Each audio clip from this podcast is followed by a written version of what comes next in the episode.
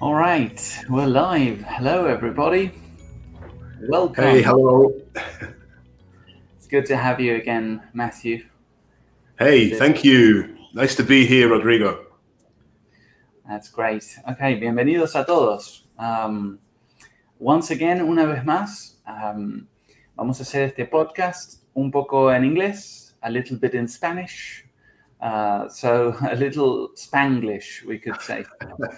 Um, el propósito de este podcast es enseñar algunos tips o hablar un poquito de algunos temas que son importantes para todos, um, que trabajamos dentro de nuestro campus y dentro de Trainland y explicarlos para ustedes de una manera sencilla y esperamos que se pueda entender. Right, Matthew? Yeah, exactly. Nice and simple, and hopefully everybody will understand. That's great. So, what are we going to talk about today, Matthew? ¿De qué vamos a hablar hoy? Okay, Rodrigo. Well, uh, we're going to talk about using uh, the verb to be, el verbo ser, but in the negative, and also how we can make questions with it. That's right. Okay, good. So let's talk about negatives first, then. Yeah. Um, so, uh, can you give me some examples of negative sentences with the verb be first, Matthew? Yeah, of course, Rodrigo. So, for example, I am not a doctor. Perfect. Great. Well, uh, so I can say he isn't or he is not a doctor. Yeah.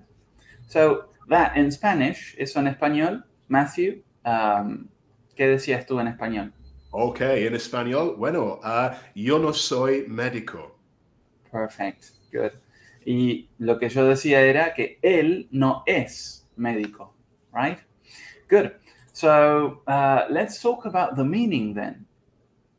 What is the meaning of the verb be uh, in the negative?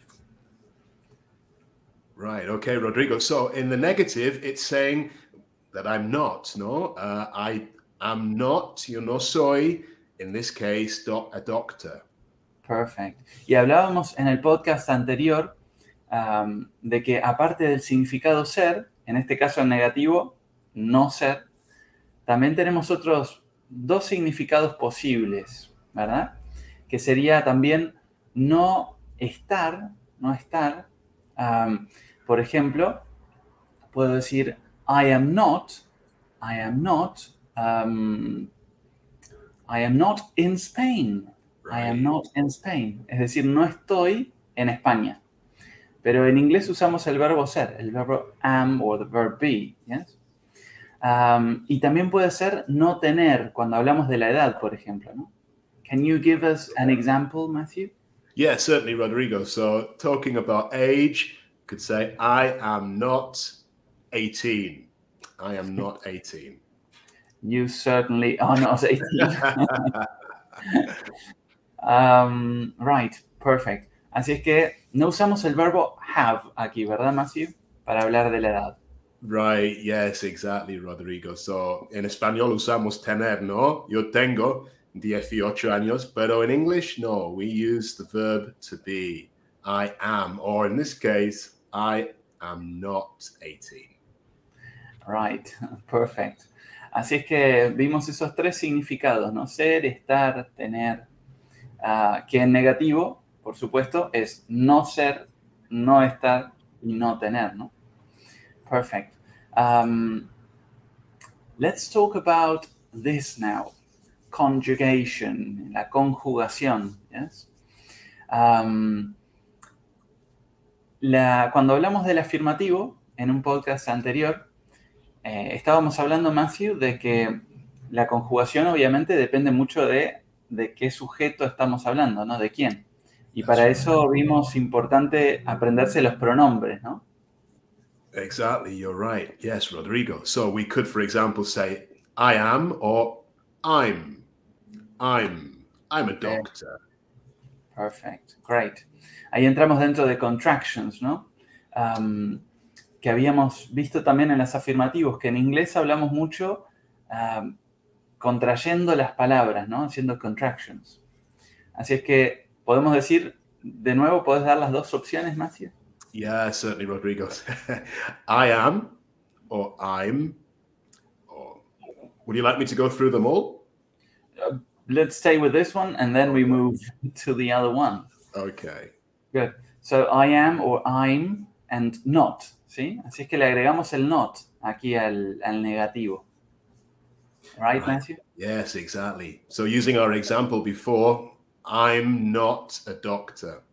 I am not a doctor. Perfect. Um, great.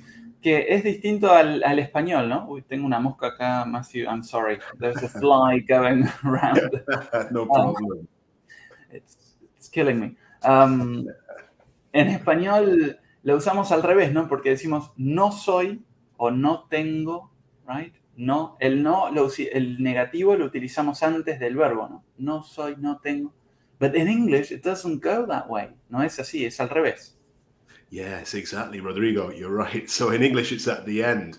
I'm not a doctor. Great.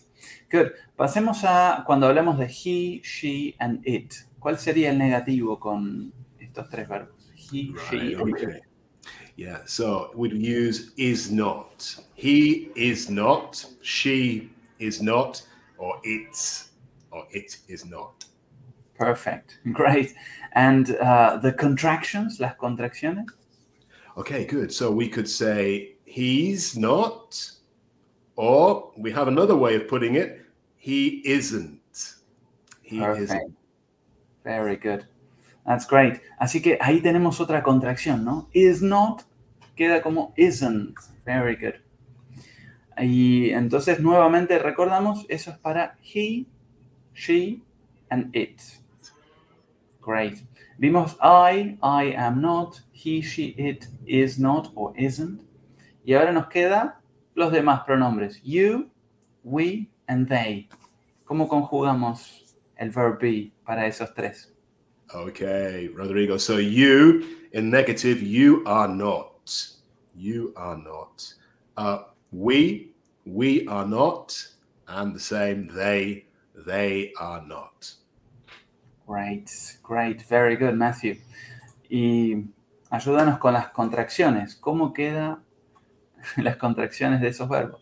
Okay, so you aren't, you are not, you aren't, or we are not, we aren't, and they are not, they aren't.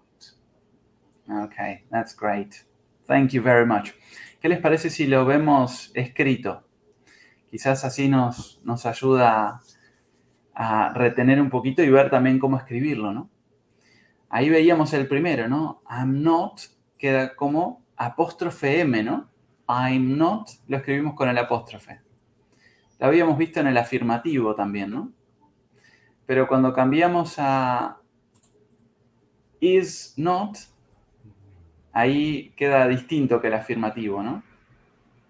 Yes, Habíamos visto la vez pasado she is, right, Matthew?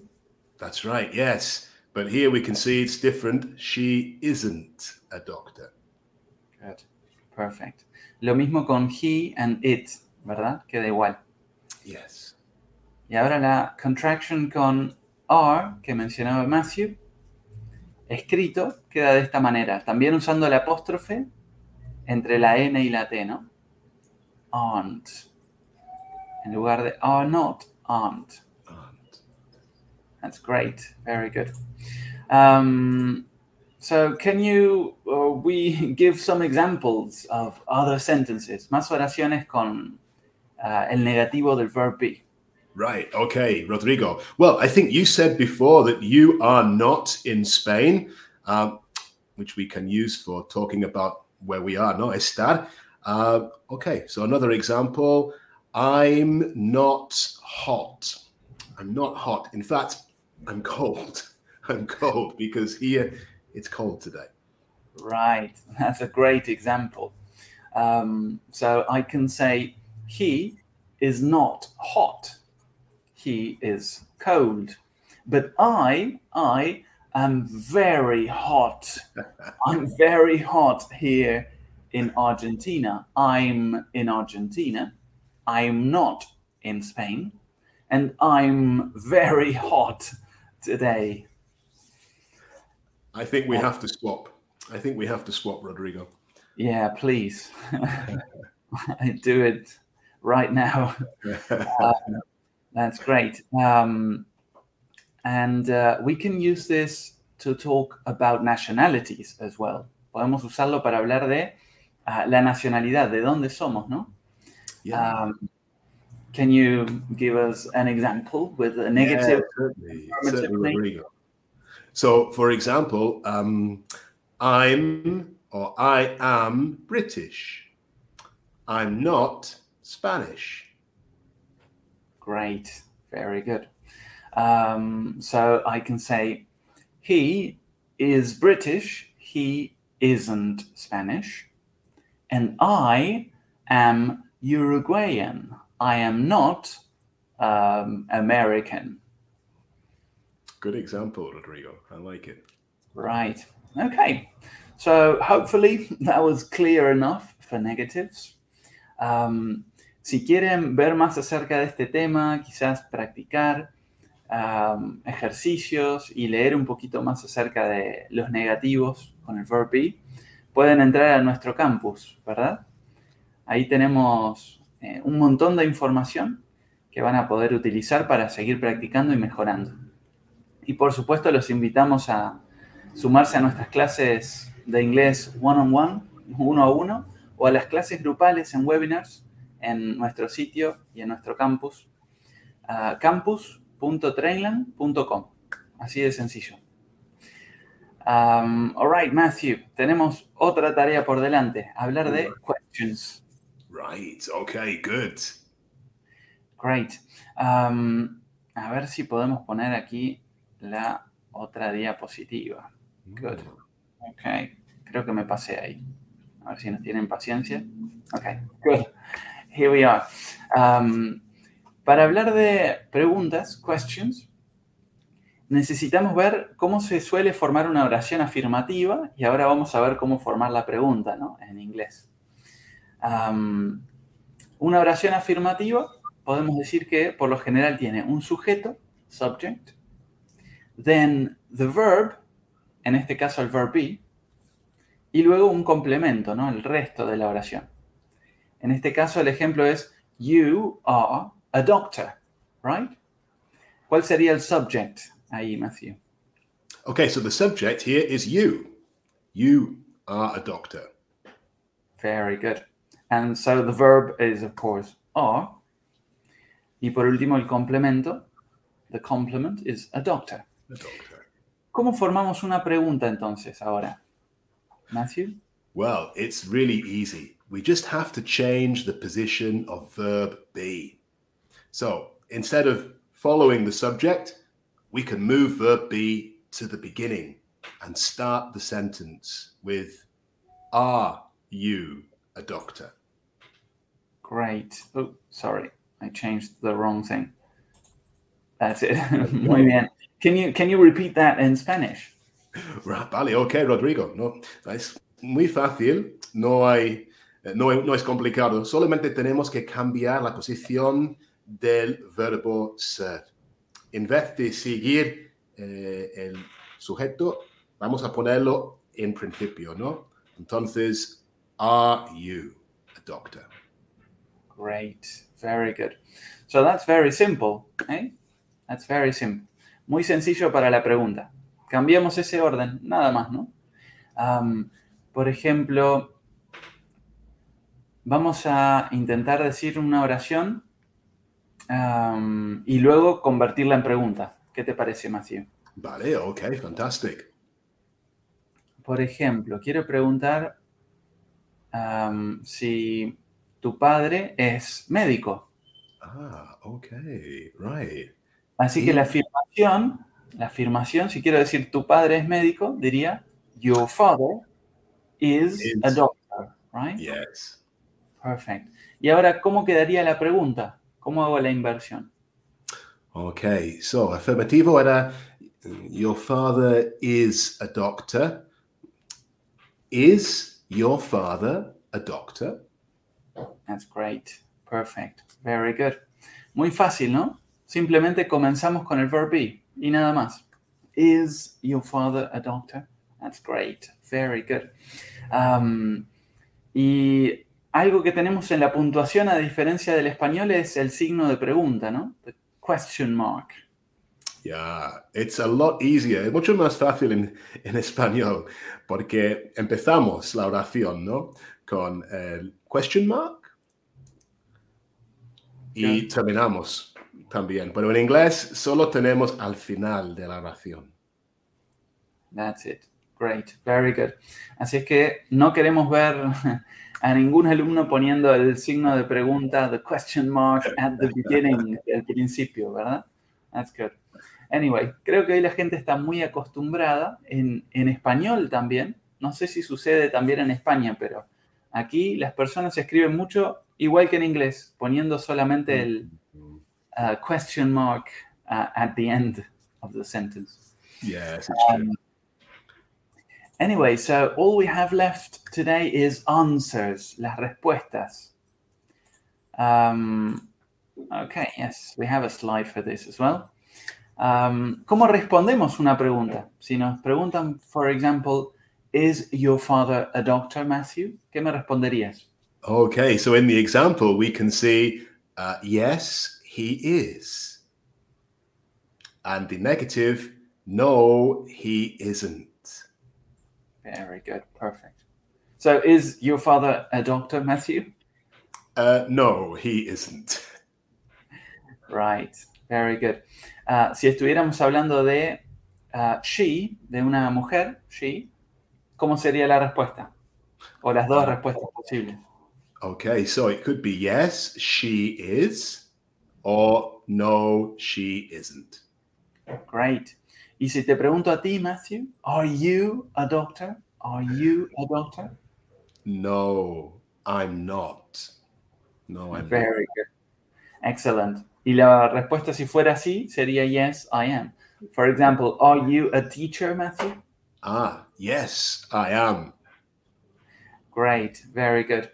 Y si habláramos de they, are they doctors? ¿Cuáles serían las respuestas posibles?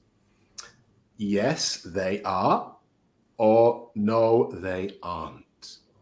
Perfect. Very good. All right. Good. So I think that's it for today, Matthew. We've had a great, a great class, great podcast today. Hey, Rodrigo, thank you very much. Uh, you explained it really clearly, and you dealt with that Mosca as well very well. yeah, I think it's gone. It's disappeared. Don't call its name. So thanks very much, everybody, and uh, we'll probably see you uh, maybe next week or in a few minutes. We have another podcast. Tenemos otro podcast dentro de unos minutos de un nivel un poquito más avanzado, pero están todos invitados a seguirnos pronto. Goodbye, everyone. Goodbye.